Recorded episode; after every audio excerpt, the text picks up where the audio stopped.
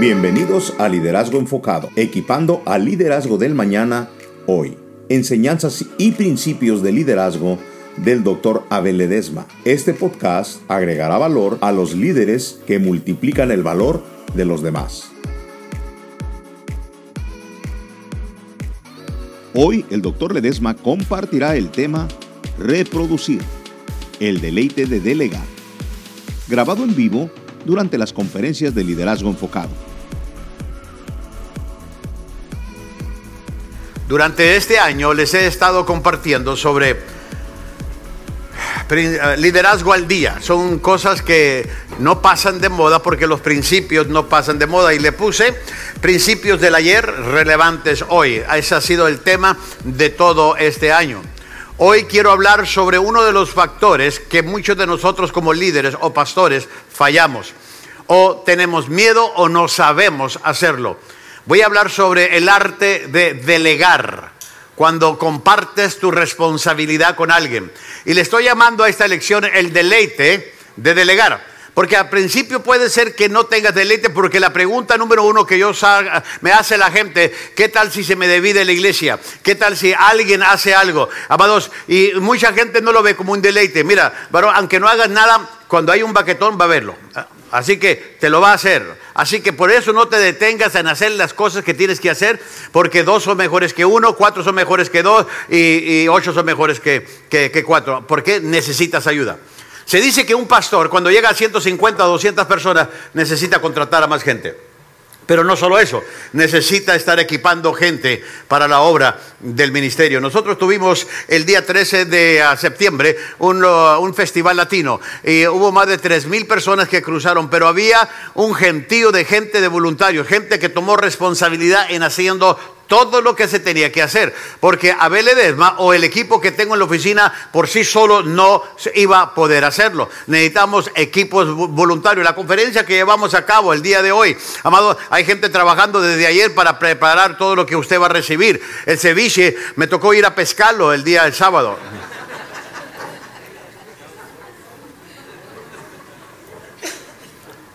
La conferencia de junio, más de 200 voluntarios para llevar a cabo una conferencia. Amados, ¿por qué? Porque delegamos responsabilidad. Amados, si yo hiciera todo, no tuviera la iglesia que tengo. Y amados, soy un pastor muy confiado y soy un pastor muy definido en lo que Dios me ha llamado a hacer a mí. Voy a hablarles sobre el arte o el deleite de delegar responsabilidad. A esto me refiero reproducir. ¿Cómo puedes tú compartir con tu gente y reproducir responsabilidades para que la carga sea ligera. Déjame decirle lo siguiente. Usted tiene dos decisiones que tomar en su ministerio o en su trabajo. Escuche bien lo que les voy a decir. Tiene dos decisiones que tomar en su ministerio o en su trabajo. Cuando algo se le ha asignado, ya sea si es el pastor de la iglesia o usted asigna a un líder a una tarea, ya sea que puede hacerlo solo o puede escoger a otras personas para que lo hagan por usted. Déjeme decirle lo siguiente, su habilidad para, para escoger a alguien, para que lo haga por usted, el delegar con efectividad, en otras palabras, más que cualquier cosa, va a determinar su carrera, va a determinar su posición, va a determinar sus promociones, inclusive va a determinar su pago en la vida, su estado, amados, de, de, nivel que va a tener, su prestigio y el éxito de la administración dentro de su ministerio. Es lo que va a determinar. Hablaba con un pastor en esta semana diciendo, mi problema es que yo no sé organizar, no sé administrar. Eh, no es problema, aprende. Todo en esta vida se puede aprender. El problema que muchos de nosotros los pastores, eh, amados, nos especializamos en una cosa y, amados, ya no queremos soltarla y no investigamos de otras cosas, amados, de qué tenemos que hacer. Yo creo que todo pastor tiene que ir aprendiendo a cómo soltar las riendas del ministerio para que se le ayude. Ahora, mire lo que dice Andrew Carnegie. Dice, cualquier éxito que he logrado, él hablando de su persona, se lo debo a mi habilidad. Ahí le va. De juntarme con personas que son más sabias que yo.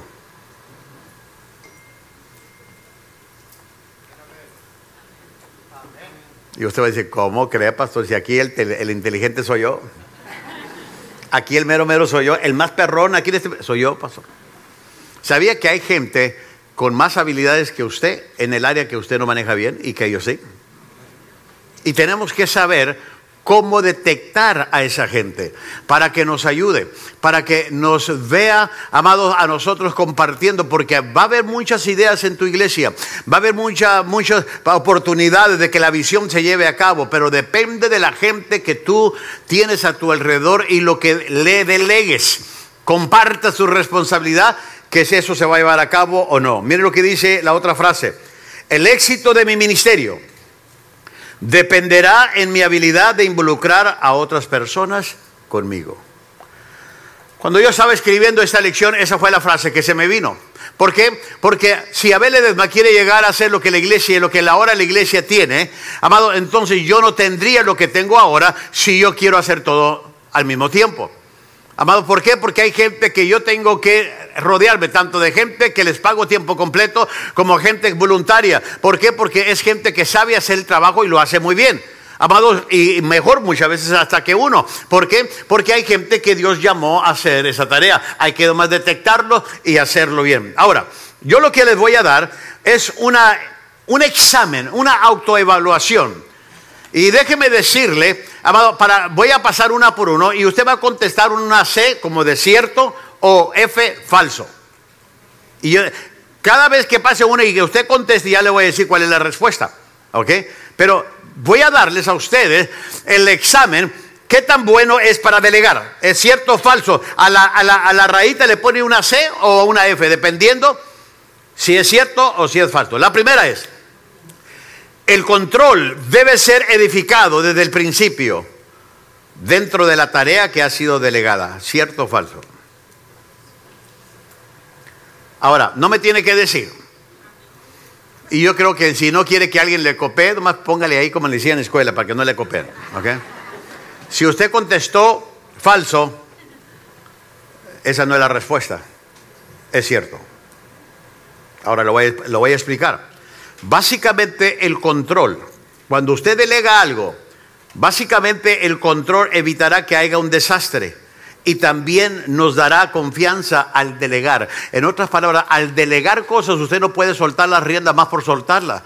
Amados, tiene que mantener un control de comunicación, que ahorita voy a hablar. Tiene que haber dos vías, que usted tiene que ver un interés y un reporte de allá para acá, pero también un interés de aquí para allá, porque usted ha soltado algo que usted es, al final de cuentas, es el responsable.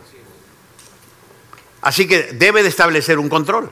El control que usted va a tener y el control que esa persona a la cual se le está delegando va a tener también en el área que está recibiendo. Así que, ¿qué contestó usted? Ahora sí. Oh, yo contesté cierto. Ahorita cambié la F por C. Nomás le quité el puntito del medio. La siguiente.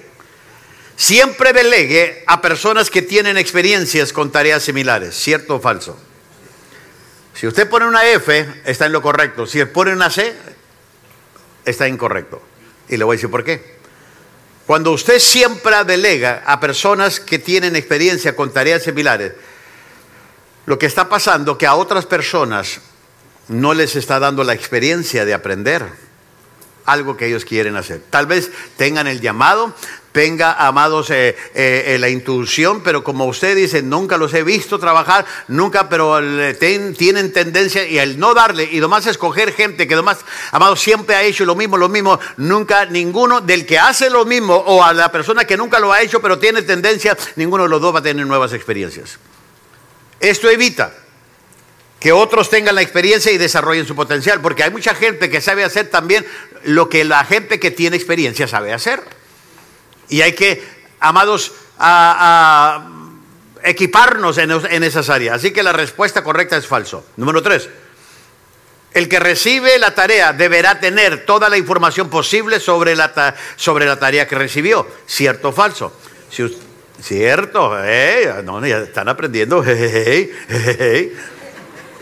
Dele toda la información posible a la persona que le va a delegar. Así que no le diga, no, no, no, no, no, a ver cómo le haces. A ver, tú, tú, arráscate con tus uñas. No, no, no, no. O sea, es como aventarlo en una, eh, eh, eh, en el zoológico, en el corral de los leones. A ver cómo te defiendes. En primer lugar, dile que no se meta. Yo conozco testimonios, pues mi pastor me puso, ni nunca me explicó, me dijo, aviéntate, a ver cómo le haces. No, espérate, no. Imagínense que el Señor estuviera hablando así de esa manera.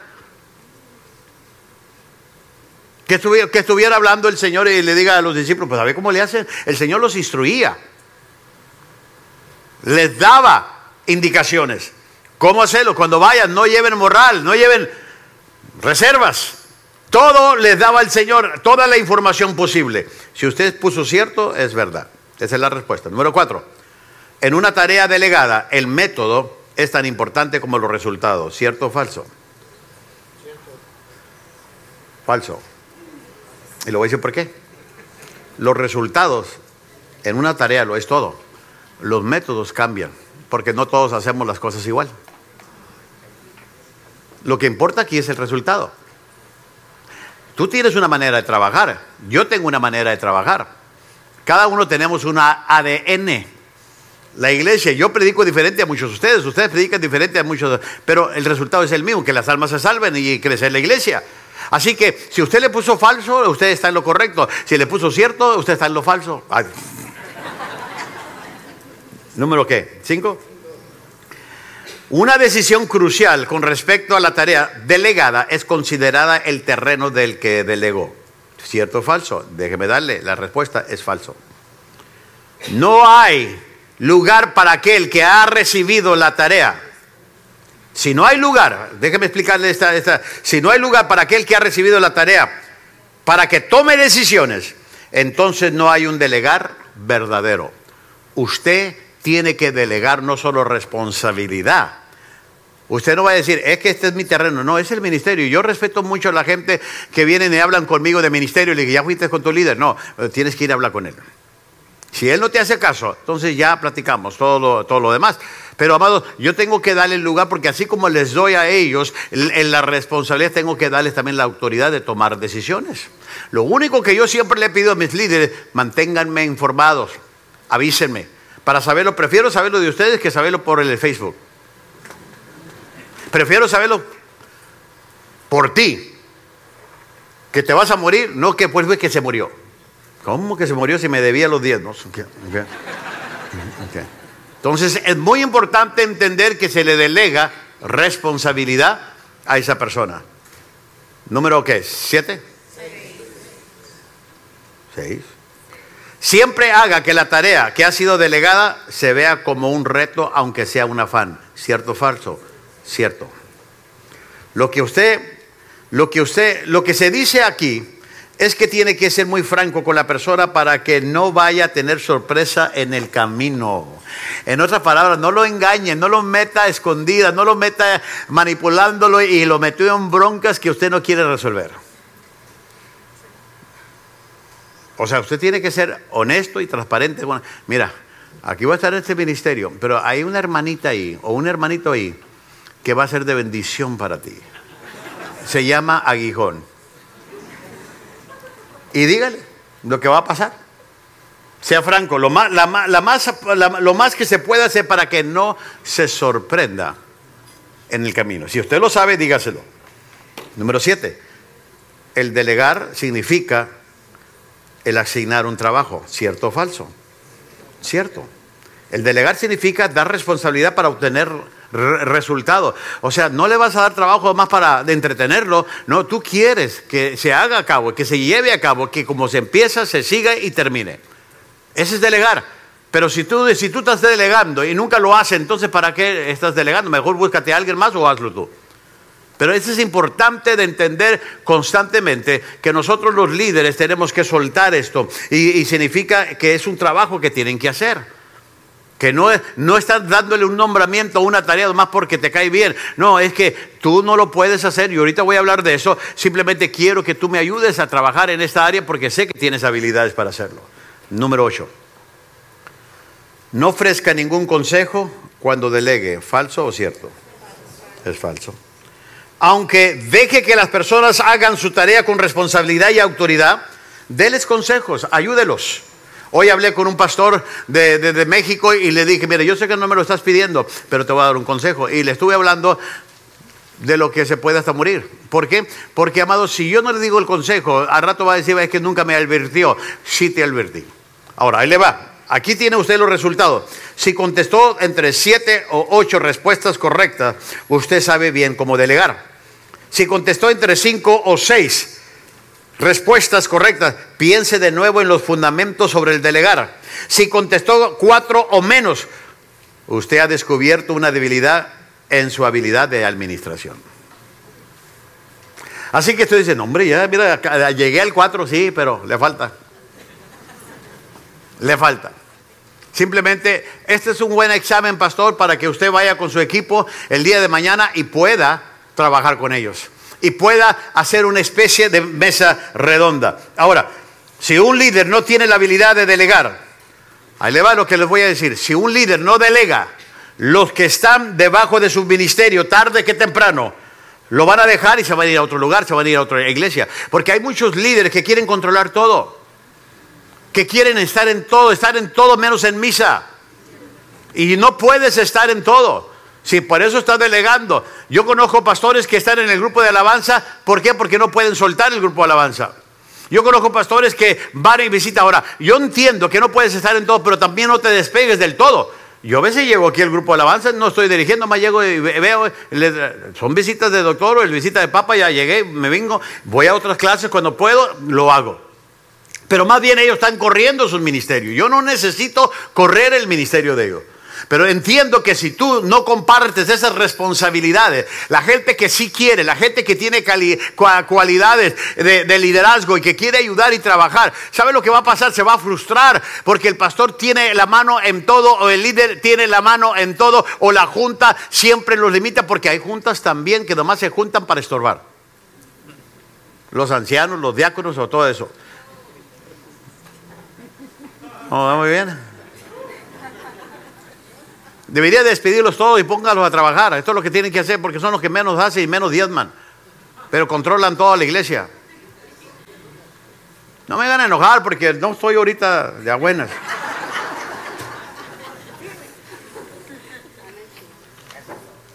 Es que hay pastores que la junta, la junta, la junta.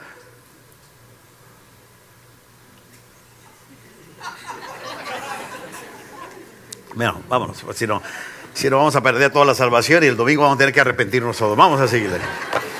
Voy a darles 10 razones de por qué no delegamos. Dije 10 razones por qué no delegamos, no porque delgazamos, no delgazamos, ¿ok? Una vez por los tamales, no se. Okay. Inseguridad. ¿Sabe por qué la gente no delega a los líderes o pastores? Por inseguridad. Inseguridad, hay mucha inseguridad. Cuando tú no tienes una seguridad, una, seguridad en tu llamado, tú no vas a soltar tu ministerio, tú no vas a compartir lo que Dios. El ministerio es del reino, Dios te puso gente para que te puedan ayudar. Compártelo. Pero tienes que trabajar en tus inseguridades, en tu llamado, en lo que Dios te mandó a hacer. Número dos, falta de habilidad en entrenar. Hay veces gente que no delega porque no tiene la capacitación de cómo entrenar a sus líderes. A nadie de nosotros se nos enseñó a entrenar. A mí no se me enseñó.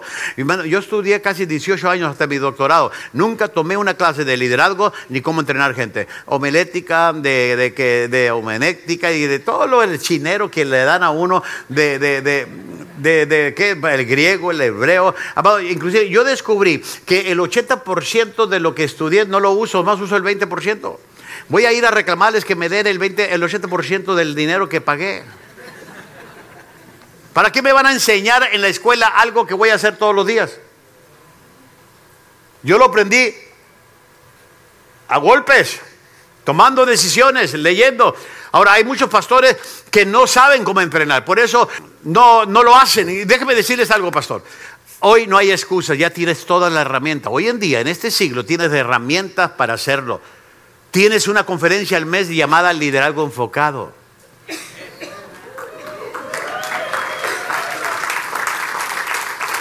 No que me esté, no que me esté promoviendo, pero ojalá que yo hubiera tenido lo que usted tiene ahora. Libros, conferencias, cuadernos del alumno, todo lo que pueda tener. Antes, cuando yo empecé el ministerio, si salía un libro en inglés que todos queríamos, teníamos que esperar cinco años para que lo tradujeran. Y ya cuando lo trajeron ya había pasado de moda. Y ahora que el pastor Ledesma escribe libros para entrenar gente, no le compran. Pero si llegara Marino y canta, todos le compran a Marino. Bueno, ya me están haciendo enojar. Voy a seguir al... ¿Por qué no delegamos? Número tres, no confiamos en otros. Ven a otras personas como incapaces, o sea, no lo van a hacer bien, no lo pueden hacer bien. ¿Por qué crees que te tienen así? Una vez yo fui con una iglesia y les hablé de mayordomía y ¿sabe lo que me dijo el pastor? Me dijo, es que mi gente no está preparada. Y le dije, aló, pastor, ¿por qué crees que te tienen a ti? Para que los prepares. Si tu gente estuviera preparada, ni me necesitas a mí y ni te necesitan a ti. Nosotros somos los responsables de ir preparando a nuestra gente y por eso no confiamos en ellos, porque como nunca los vemos trabajar y, no, a lo mejor no van a hacer un buen trabajo, entonces no confiamos en las habilidades de ellos. Número cuatro, no pueden encontrar a otros para que les ayude. Simplemente dicen que no tienen a nadie que trabaje con ellos. Dicen, no, es que yo siempre estoy solo, siempre que pido ayuda, siempre que, que pido voluntarios, nunca llegan. No, también aquí nos pasa. Nosotros pedimos ayuda y a veces no vienen, pero a veces les jalamos las orejas y les digo, vente para acá, vamos a tener una carne asada, los engañamos.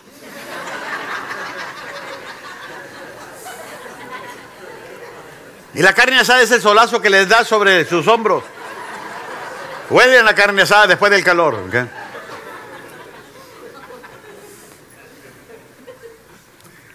La gente, si les específicamente y necesito tu ayuda, haz esto, lo puedes. Te van a decir, mira, no puedo este domingo, pero puedo otro día. Y lo van a hacer. Pero tú tienes que saber cómo reclutar a la gente. Mucha gente dice, es que no tengo a nadie que me ayude. No, si tienes, nomás búscalos. Búscalos. Número cinco, nos gusta hacer el trabajo. Siempre queremos tener la mano en donde sea, queremos estar en todo. Número seis, fracasos pasados, porque ya hemos pasado por un fracaso. No, mejor yo al otro lo hago, no lo hicieron bien. Hicimos este evento, pero salió todo mal, mejor al otro yo voy a hacerlo. ¿Por qué? Porque te queda el sabor del fracaso que tuviste la vez que lo hiciste con alguien más.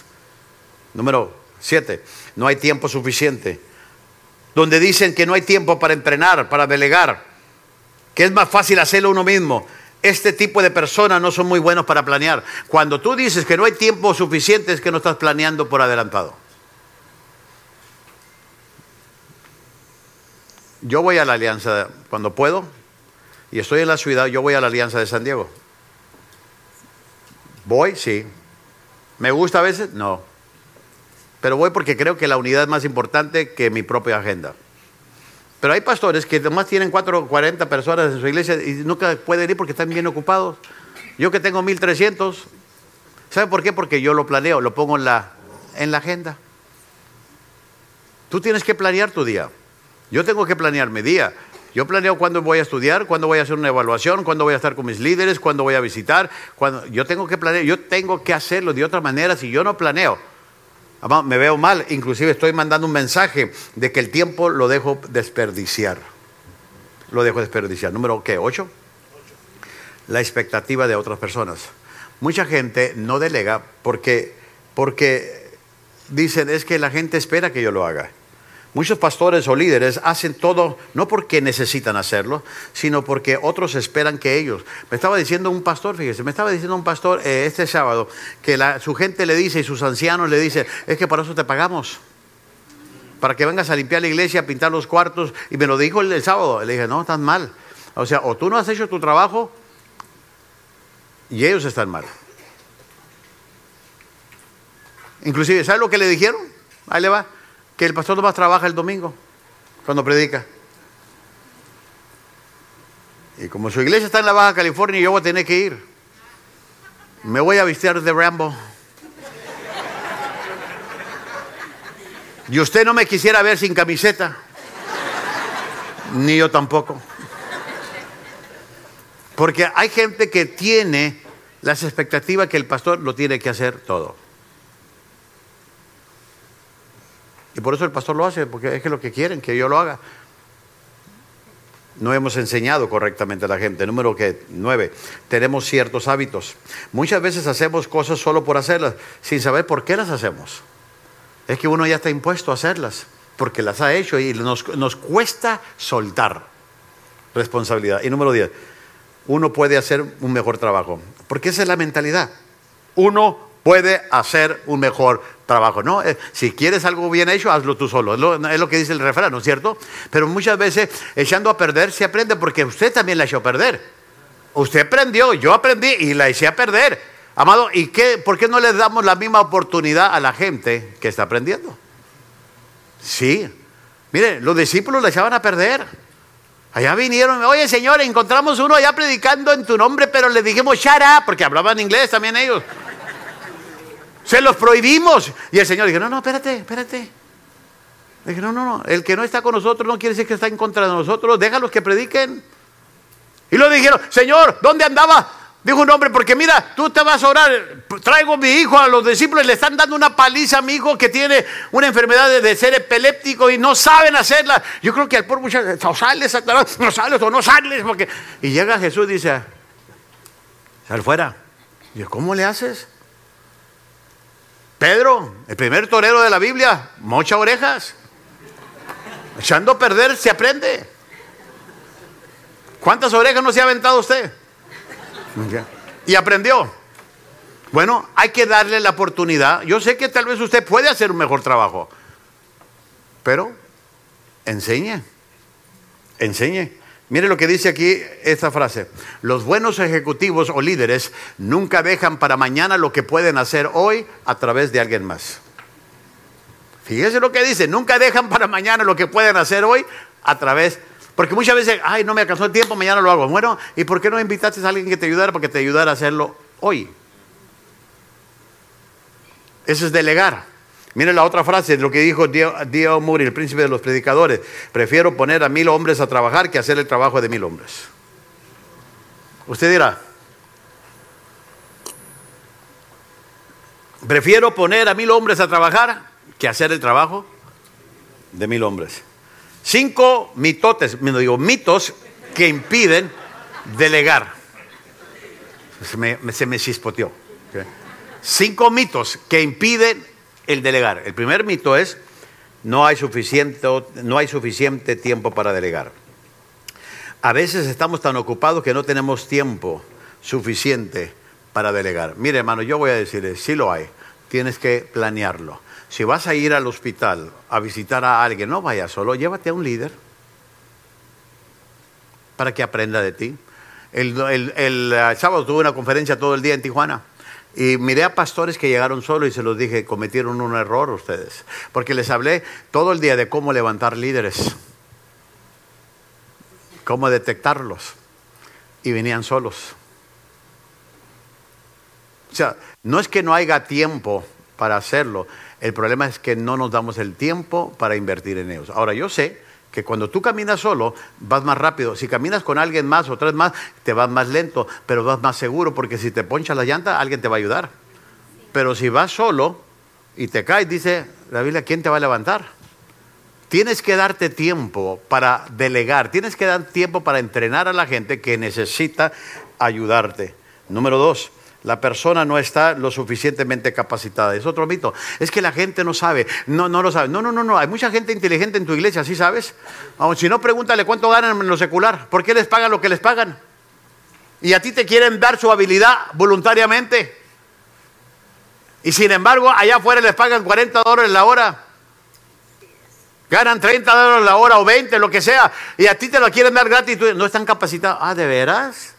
Eso quiere decir que el mundo valoriza más la habilidad de ellos que tú y yo. Entonces sí están capacitados. Tal vez tenga que, amados, este, encaminarlos un poco, tengas que adaptarlos un poco, pero de que sabe y pueden aprenderlo y mejorarlo, lo van a hacer. Gracias por escuchar la lección Reproducir. El deleite de delegar. Te esperamos la próxima semana para la conclusión de esta lección. El deseo de liderazgo enfocado es que aproveches al máximo este recurso, suscribiéndote a este podcast y de igual manera te animamos a suscribirte a nuestra página de YouTube y compartas esta lección con otros. Y por último, visita liderazgoenfocado.com para obtener más información sobre el Dr. Abel Edesma. Gracias por escuchar el podcast de Liderazgo Enfocado, equipando el liderazgo del mañana, hoy.